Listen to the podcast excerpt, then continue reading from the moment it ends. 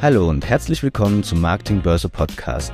Heute sprechen Manuel Töns, Director of Client Strategy EMEA bei Bloomreach und Digitalpionier Thorsten Schwarz unter anderem darüber, ob sich Google Ads oder Facebook Ads mehr lohnen und wie sich Unternehmen auf den Paradigmenwechsel durch das Ende der Third-Party-Cookies vorbereiten können.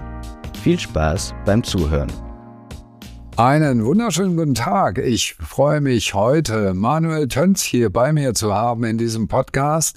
Er ist Director of Client Strategy bei Bloomreach. Hallo Manuel. Servus Thorsten, schön da zu sein und vielen Dank für die Einladung. Ja, macht mir einen Riesenspaß, dir jetzt ein paar Fragen zu stellen. Ich fange mal mit der einfachsten an, nämlich wie bist du persönlich eigentlich zum digitalen Marketing gekommen und wenn ja, wann? Ja, da ist, äh, ich habe die Frage natürlich erwartet und habe dann mal kurz ein bisschen nachgedacht. Und eigentlich ist das, das war das im Jahr 2003. Also ist jetzt schon 20 Jahre her. Damals habe ich in der Schweiz äh, meine Informatikerlehre äh, abgeschlossen und habe als Teil der Informatikerlehre habe ich ein E-Mail-Marketing-Tool in Java geschrieben. Also ich bin ja gelernter oh. Informatiker. Ja, ich war dann leider nicht gescheit genug, um daraus dann auch gleich ein Business zu machen und das Ding dann für Milliarden irgendwo hinzuverkaufen. Aber im Endeffekt war das war so meine erste Berührung, weil ich habe für eine für ein ähm, ja, Tourismusunternehmen, ein sehr großes Tourismusunternehmen in, in der Schweiz habe ich gearbeitet und da ging es eben darum, dass man mal ein E-Mail-Marketing-Tool, das war sehr simpel, da würde ich auch eine Datenbank abgefragt mit Name, Vorname, Nachname und dann ein bisschen personalisiert eben, damit man dann sagen kann, hallo, hallo Thorsten, hallo Manuel. Also das heißt, das war im Jahr 2003, habe ich tatsächlich mal ein E-Mail-Marketing-Tool selber entwickelt. Also bin wow. schon stolze 20 Jahre in diesem Bereich tätig. Klasse, lange Geschichte. Und wie ist, bist du jetzt zu Bloomreach gekommen?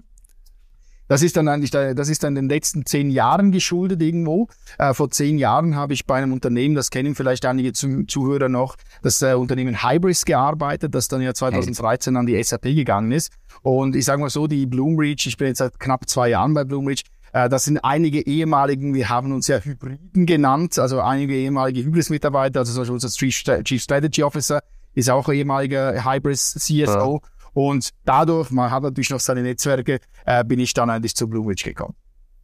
Das klingt spannend und damit, das heißt, einen ganz klaren E-Commerce-Hintergrund auch. Und damit kommt jetzt nämlich meine Frage, was genau macht Bloomreach ganz genau oder sogar noch ein bisschen konkreter, was versteht ihr eigentlich unter einer Commerce Experience Cloud? Ja, das ist eine sehr gute Frage. Also da gibt's natürlich äh, auch eben noch mal vor zehn Jahren habe ich ja schon bei einem E-Commerce-Unternehmen, das wirklich diese klassischen, ich nenne es jetzt mal noch jetzt äh, nicht despektierlich gemeint, aber damals war es so diese monolithischen E-Commerce-Plattformen gebaut haben, wo wirklich alles so aus einem aus einem Guss gekommen ist. Das hat sich in den letzten Jahren sehr stark hier so in diese Komposibilität reingebracht, also sprich eben äh, äh, auch, auch äh, Stichwort Macherlines, also Microservice, API First, Cloud und Headless.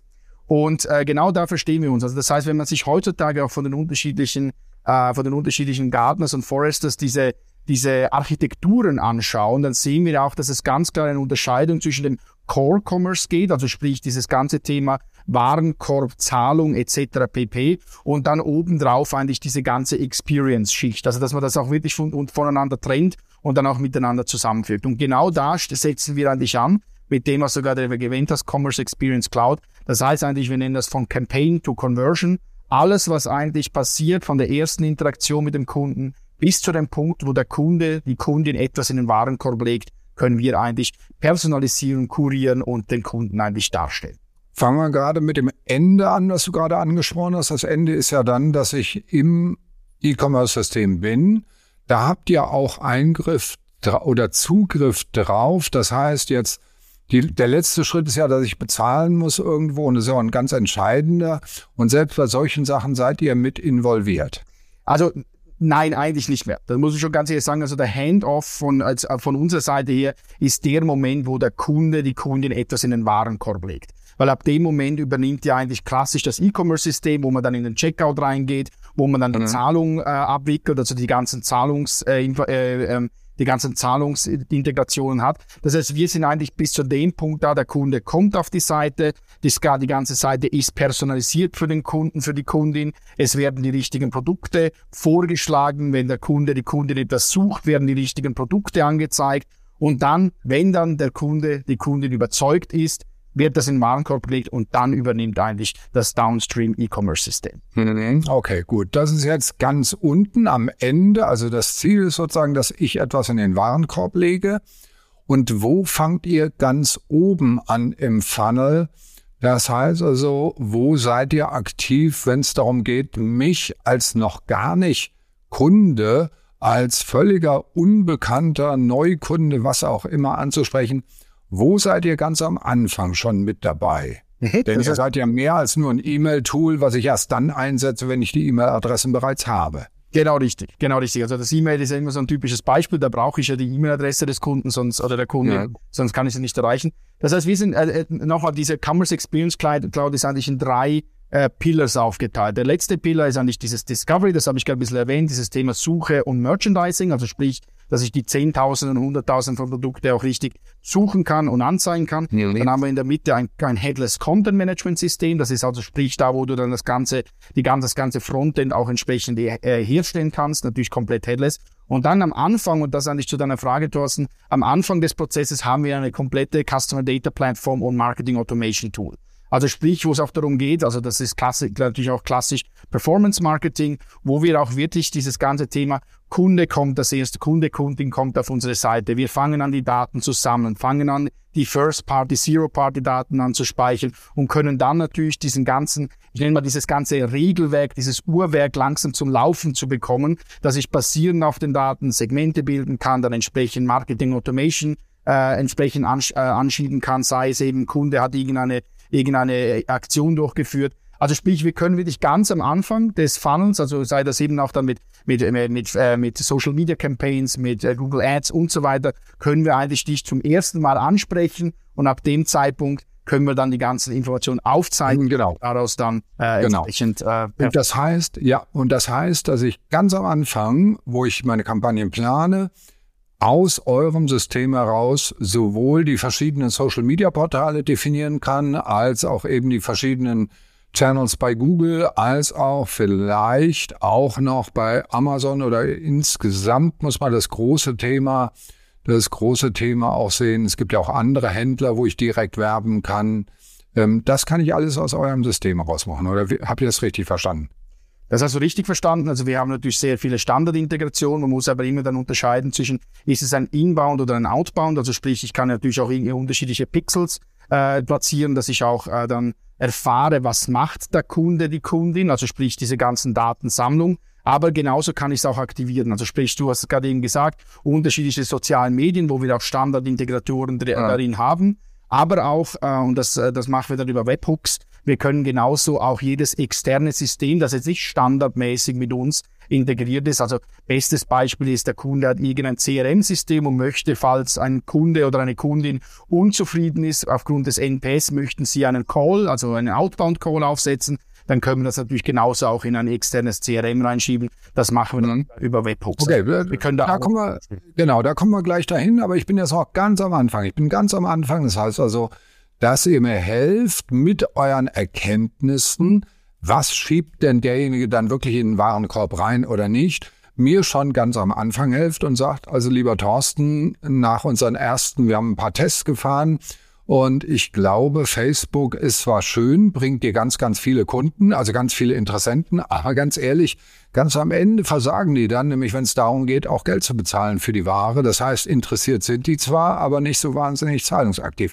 Solche Zusammenhänge kann ich bei euch auch erkennen und dann eben relativ schnell auch umsetzen, die Erkenntnisse. Verstehe ich das richtig? Genau richtig, genau richtig. Also das, das, da muss man zwischen zwei Sachen unterscheiden. Das eine ist, also ich kann einfach äh, präskriptiv im Endeffekt die Daten segmentieren, äh, wenn ich die Daten schon habe, kann allerdings das, was ich ja noch nicht weiß, wir haben auch, also das kann man entweder direkt bei uns im Tool machen oder dann auch mit einem externen Tool, dass man entsprechend die Daten, die ich nicht habe, auch ähm, über, über Algorithmen, also über Machine Learning auch äh, erweitert. Also sprich wirklich klassische, also gerade im Marketing kann man ja doch relativ viel immer noch mit einer klassischen Regression dann doch auch äh, entsprechend erweitern. Das können wir bereits im System. Wenn es komplexer wird, können wir auch an, an, an jedes Python oder R die ganzen Informationen dann, dann äh, rausschieben und dann die Erkenntnisse wieder in unser CDP mit. Mhm. Okay. So, jetzt ähm, werden wir mal konkret Das heißt also, ihr könnt sozusagen Retail Media ein bisschen sehen, ja, probieren wir mal aus. Äh, nehmen wir mal, ich will eine Bohrmaschine verkaufen, ja, oder ich habe ich hab Bohrmaschinen im Angebot und ihr helft mir jetzt dabei, meine Bohrmaschinen zu verkaufen. Das heißt, die Leute sollen hinterher in meinen Online-Shop kommen und welche reinlegen in den Warenkorb und oder auch andere Geräte, ist egal, aber so dieser Heimwerkerbereich, Handwerker zum Teil auch vielleicht. Und da helft ihr mir also und sagt, okay, ähm, was ist denn jetzt deine konkrete Erfahrung? Retail Media wird ja sehr viel drüber gesprochen. Es wird auch viel drüber gesprochen über Social Commerce. Jetzt mal ganz ehrlich, was empfiehlst du mir denn? Also soll ich ganz klassisch über Google gehen? Soll ich ganz äh, modern mal versuchen mit, äh, mit ähm, Social Media beziehungsweise Social Selling reinzugehen. Was sind denn so bisher eure Erfahrungen? Du darfst gerne auch in eine andere Branche wechseln, wenn du sagst, die, über die will ich jetzt nicht. Also wir können auch gerne in, in reinen Consumer-Bereich gehen, in, in Low-End, also preiswerte, fast-moving Consumer Goods. Aber ich denke, dieser Bereich hier bei einer Bohrmaschine guckt man ja schon, es gibt eine gewisse Customer Journey vielleicht. Ich kaufe sie nicht sofort, sondern überlege noch ein bisschen hin und her. Die Customer Journey ist natürlich da, also da gibt es so viele Sachen zu beachten. Also ich habe als, als kleines Nebenhobby, äh, Nebenprojekt ich einen Freund von mir, der ein Hotel hat, ein bisschen im Bereich digitales Marketing und dann sind natürlich genau solche Sachen muss man sich dann auch mal überlegen, weil welche soziale Medien, zum Beispiel das Hotel von meinem Freund, das ist jetzt eher bei, den, bei der älteren Generation, der, also der hat jetzt nicht 18 bis, bis 25-Jährige als Gäste. Das heißt, wenn man dann da zum Beispiel da mal den Marketing-Mix sich überlegt, welches soziale Medium möchte ich ansprechen, ist vielleicht TikTok jetzt nicht gerade auf Platz Nummer eins. Äh, da ja. ist dann doch noch eher klassisch Facebook, wenn man von der 50, 50 Jahre plus Generation spricht. Also natürlich auch da, da geht es darum, also ich habe da, diese Entscheidung habe ich jetzt persönlich getroffen, weil wir das einfach gesehen haben auf Basis der Daten, aber genau da geht es eigentlich rein. Oder sehe ich, wie, wie, ist der Response, wie ist mein Return on Ad Spend ja. äh, von, von Google, äh, von, von äh, Facebook oder wem auch immer. Das ist mal der, der, der erste Punkt. Das Zweite, was man allerdings nicht unter, unterschätzen sollte, ist ja wirklich, dass ich ja versuchen sollte, von der ersten Interaktion des Kunden bis, zum, diesem, bis zu diesem magischen Moment, wo er etwas in, in den äh, Warenkorb legt, das wirklich komplett zu personalisieren. Und ein Beispiel ist immer, ich habe jetzt ein wunderschönes Ad von einer wunderschönen Bohrmaschine, die dich jetzt gerade interessiert, Thorsten, und du klickst genau. drauf und da, fang, da fängt es Mama schon an. Dann kommt man auf eine irgendeine generische Seite, wo diese Bohrmaschine, die ich gerade auf Facebook gesehen habe, gar nicht erkennbar ist. Das heißt, ich muss dann noch einmal nach diesem Produkt suchen. Das heißt, diese, diese Durchgängigkeit muss ich er, erhalten. Das heißt, von der Ad bis auf die Webseite und dann auch für die Suche. Und dann kommen wir genau zum letzten Punkt, die Suche. Das ist etwas, was viele, und der Bohrmaschine ist wahrscheinlich ein, ein sehr klassisches, sehr gutes Beispiel. Wenn jetzt du auf die, auf die, auf die Webseite von diesem Do-it-yourself-Händler gehst, ich oder ein Freund von uns, und wir suchen nach Bohrmaschine, haben wir ja wahrscheinlich ganz unterschiedliche, äh, ähm, sage jetzt mal, Verwendungszwecke dafür. Ich bin jetzt eher kein Heimwerker, ich brauche einfach so ein einfaches Ding. Mein Freund vielleicht, der ist ein, ein Handwerker, der wirklich diese High-End-Produkte braucht. Und dann sollte es ja, wenn ich diese ganze Journey habe, sollte das ja auch mit reinspielen, dass wenn ich dann nach einer Bohrmaschine suche, ich ganz andere Produkte angezeigt bekomme. Natürlich auch Bohrmaschinen, aber vielleicht eher die günstigen Produkte. Wenn du, Thorsten, du kennst dich mit Heimwerkertum wahrscheinlich gut aus, du bekommst eher die, Hand, die High-End Endprodukte, weil du möchtest da wahrscheinlich auch äh, die nächsten Jahre, dass dieses Produkt auch hält. Also ich muss diese, diese Personalisierung halt wirklich durchgängig bis zu dem Zeitpunkt auch, wo der Kunde auf das Produkt kommt, äh, entsprechend denken. Mhm, okay, gut. Ähm, trotzdem, und das ist jetzt die letzte Frage zum Beginn des Funnels, ähm, die Frage, ne, bleiben wir aber bei den Hotels. Also Facebook, klar, ist besser als TikTok bei dieser Altersgruppe, gar keine Frage. Wie läuft's jetzt mit Google und kriege ich solche Ergebnisse dann in eurem System abgebildet? Also ich sage, auf der einen Seite mache ich Social Media mit Fokus Facebook von mir aus, auf der anderen Seite will ich auch noch klassisch über Google, also ich rede jetzt von, von Google AdSense, also Google ähm, Ads, ganz klassische Google Ads, nicht unbedingt äh, jetzt im Suchbereich, äh, ja, also nicht, nicht, ja. nicht, ähm, nicht SEA-Bereich.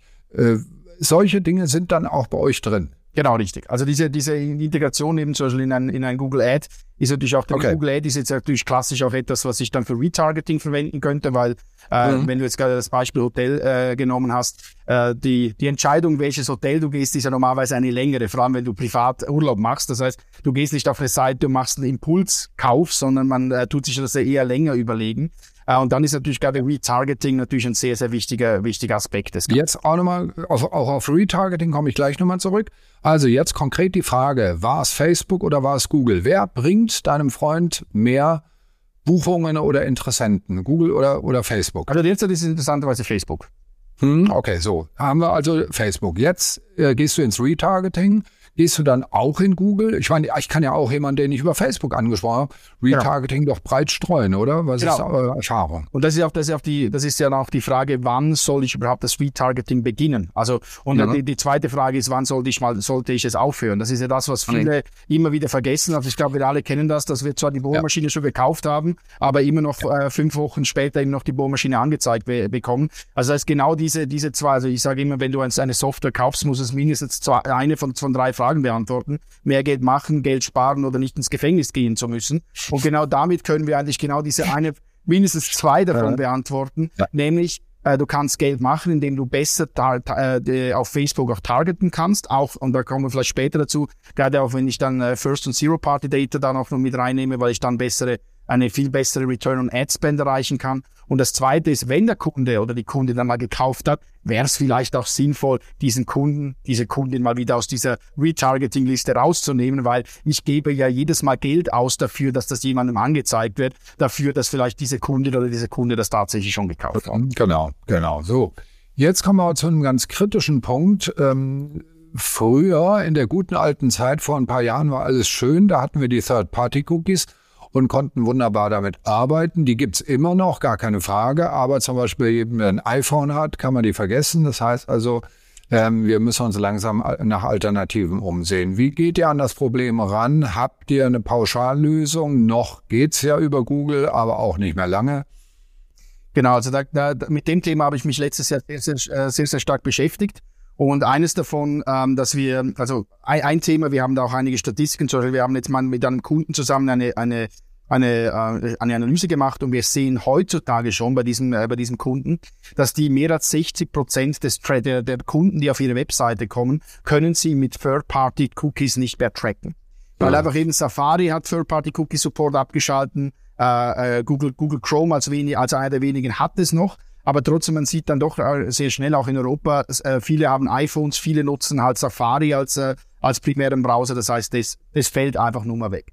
Das heißt, wie du gesagt hast, gute alte Zeit, man konnte sich auf die Third-Party-Cookies verlassen, konnte das mir, mir in dem Fall leihen, wenn man das, wenn man das ein bisschen so sagen will. Und jetzt habe ich plötzlich einen Paradigmenwechsel und muss äh, selber für die Daten auch entsprechend aufkommen.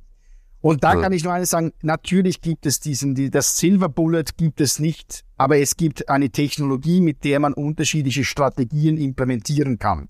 Also sei das eben jetzt von der, von der Datenseite, dass ich eher auf Server-Side-Cookies gehe, sei das auf der, auf der Compliance-Seite, dass ich schaue, dass ich den Kunden transparent zeige, was für Informationen speichere ich. Und dann aber auch, also du haben gerade vorher vom E-Commerce, äh, ähm, zum Beispiel von Zahlung gesprochen, dass ich diese Momente, wenn ein Kunde zum Beispiel warten muss, währenddem die Mastercard zum Beispiel die Zahlung genehmigt und so weiter, dass ich dann das nutze, um zu fragen, hey Thorsten, was für eine andere, was für ein anderes Baugerät werden da interessant für dich als nächstes? Hast du eine Bohrmaschine gekauft? Wie wär's mit einem Zementwischer? Ah, willst du ein Haus bauen? Wie auch immer. Also das heißt, dass ich so dann diese, diese Momente nutze, um mehr Zero-Party-Daten meiner Kunden zu generieren. Also noch einmal, es gibt kein Silver Bullet dafür, aber es gibt Technologie gemeinsam mit Strategien, die es mir ermöglichen, da dann entsprechend diese, diese Ziele weiterhin zu erreichen.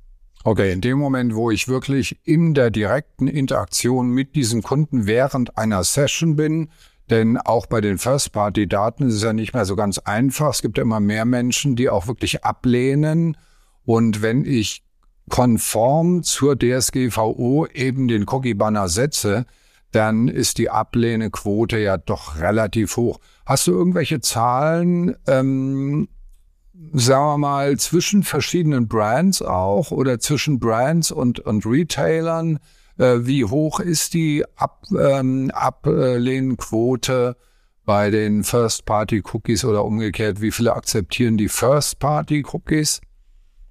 Ähm, da muss ich dir ganz ehrlich sagen, eine, eine direkte Statistik dazu habe ich nicht, muss ich ganz ehrlich sagen. Äh, das haben wir bisher. Aber es sieht auch nicht mehr so rosig aus und die guten Zeiten sind auch da vorbei, weil Menschen extrem kritisch sind, was Fremddaten angeht und was Datensammeln eben angeht. Okay. Aber das ist, das ja. ist ja dann im Endeffekt, oder wenn du, wenn du heutzutage äh, auf, auf unterschiedliche Seiten gehst, äh, im, im Endeffekt bezahlen ja die Brands schon ein bisschen für dafür, dass du, dass du das überhaupt annimmst. Also ich nehme jetzt nur das, das Beispiel äh, von irgendwelchen Zeitschriften oder Zeitungen, wenn du da reinkommst und du lehnst die Cookies ab, dann hast du automatisch keinen Zugriff auf irgendwelche Inhalte dort sondern du bekommst dann, wenn du, wenn du es annimmst, äh, kannst du zum Beispiel zehn Artikel gratis, äh, dir gratis anschauen oder dass du ein Abo kaufen. Also es wird, es wird im Endeffekt kriegt man einen gewissen Incentive dafür, das auch in, äh, das, das entsprechend zu, zu äh, anzunehmen.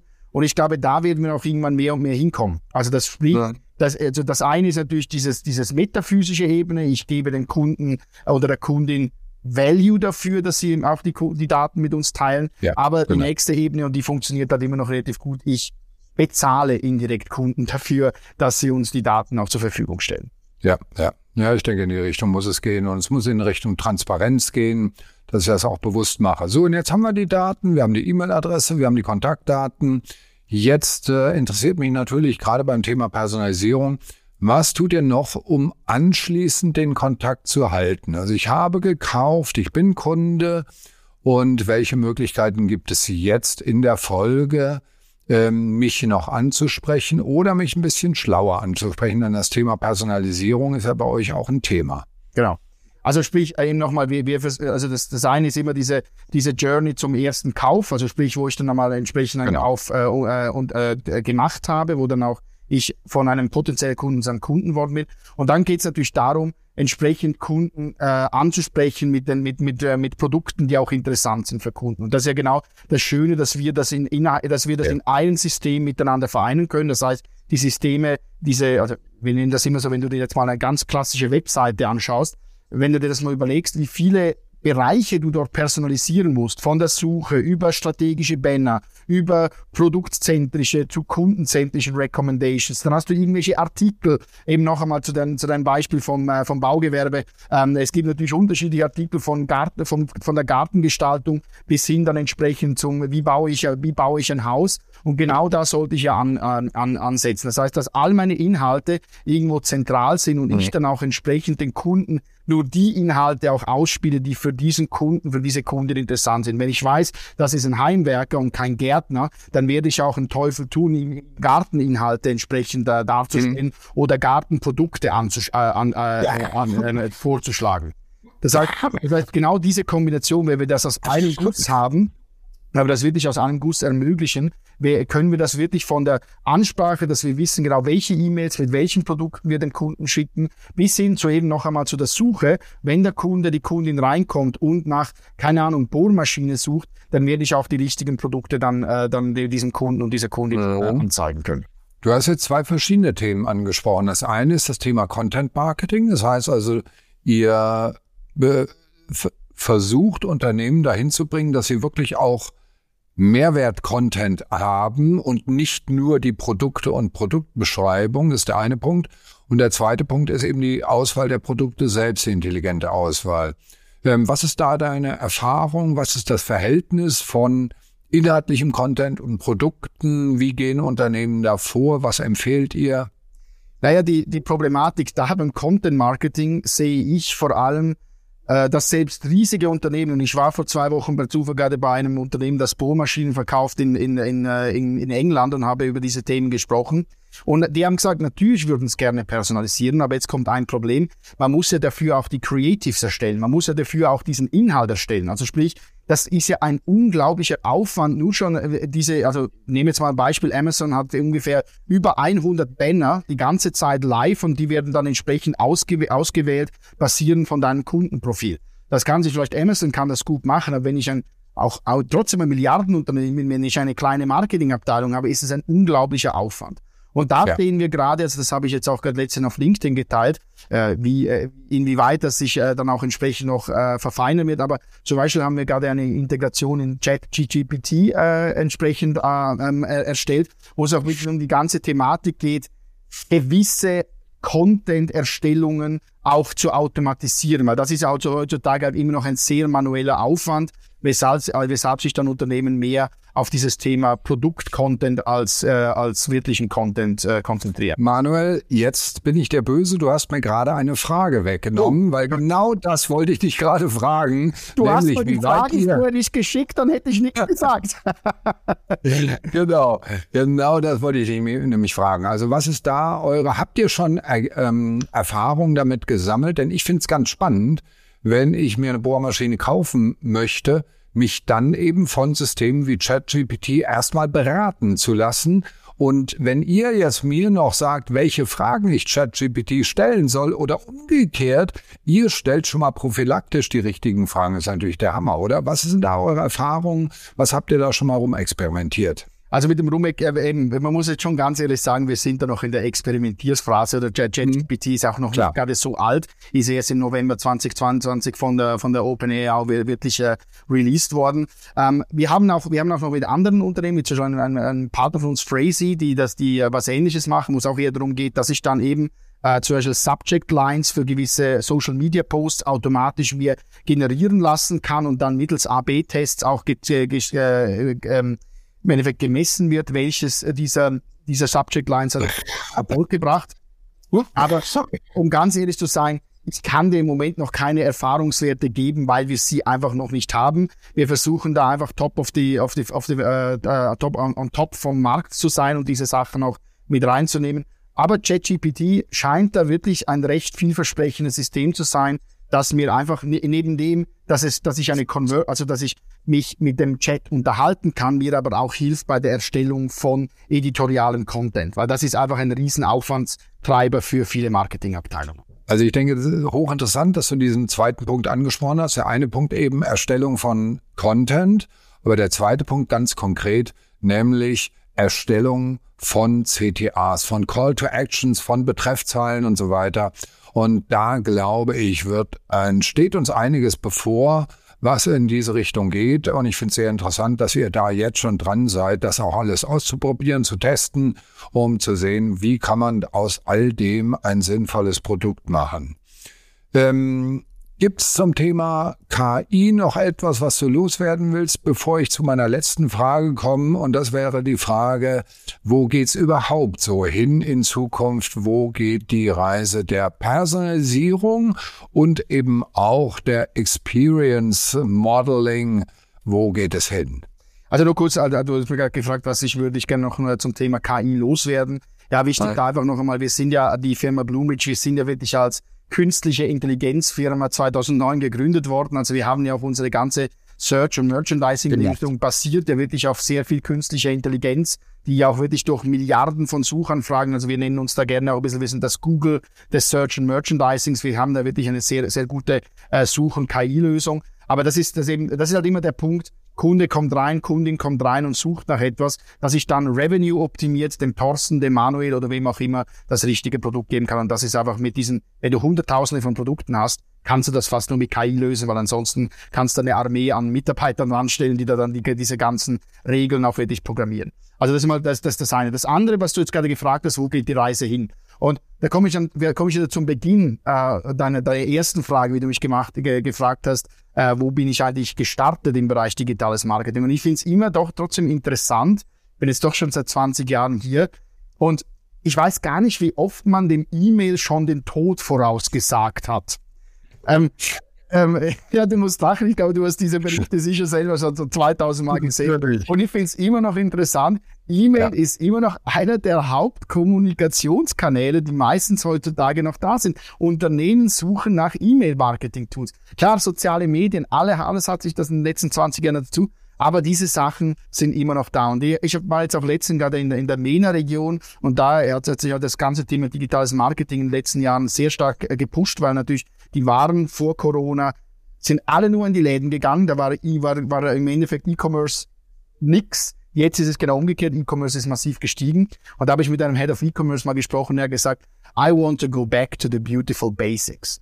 Und das finde ich dann im Endeffekt interessant. Äh, ich glaube, man hat sich einfach in den letzten Jahren sehr große ähm, ich sage jetzt mal, sehr, sehr große IT-Spends angetan, eine Architektur mit unterschiedlichen Systemen aufgebaut, die manchmal für Sachen eingesetzt werden, die sie vielleicht gar nicht, wofür sie gar nicht gedacht sind manchmal, weil nur weil etwas JavaScript kann, muss ich damit nicht alles da, damit dann entsprechend machen. Nee. Was wir gerade so ein bisschen sehen, ist so eine leichte Welle der Konsolidierung, Tech-Konsolidierung in diesem Umfeld. Und da geht es natürlich auch darum, wenn ich schon ein System habe, das mir die Kampagne macht, das im Endeffekt die Segmente macht, sollte ich dieses, das doch irgendwie durchgängig bis zu dem Punkt, wo der Kunde, die Kundin einen Kauf abschließt, auch wirklich nutzen. Und da sehen wir im Moment schon, dass so ein bisschen dieser, dieser Trend in diese Tech-Konsolidierung aber auch die Beautiful Basics, noch einmal, das E-Mail ist noch lange nicht tot. Ich glaube, das E-Mail wird, wird mich sogar noch überleben. Äh, also das heißt, ich, ich glaube, so ein bisschen Tech-Konsolidierung und zurück zu den schönen Basics, das sind so meine zwei Hauptnarrative, die ich so in diesem Jahr vor mich hertrage. Manuel, herzlichen Dank für diese vielen Insights und diese spannenden Informationen. Und wir beide haben auf jeden Fall noch genug Stoff für unser nächstes Gespräch. Aber jetzt erstmal herzlichen Dank. Danke dir auch. Das war der Marketingbörse Podcast mit Manuel Töns, Director of Client Strategy im EMEA bei Bloomreach und Digitalpionier Thorsten Schwarz. Vielen Dank fürs Zuhören und bis zum nächsten Mal.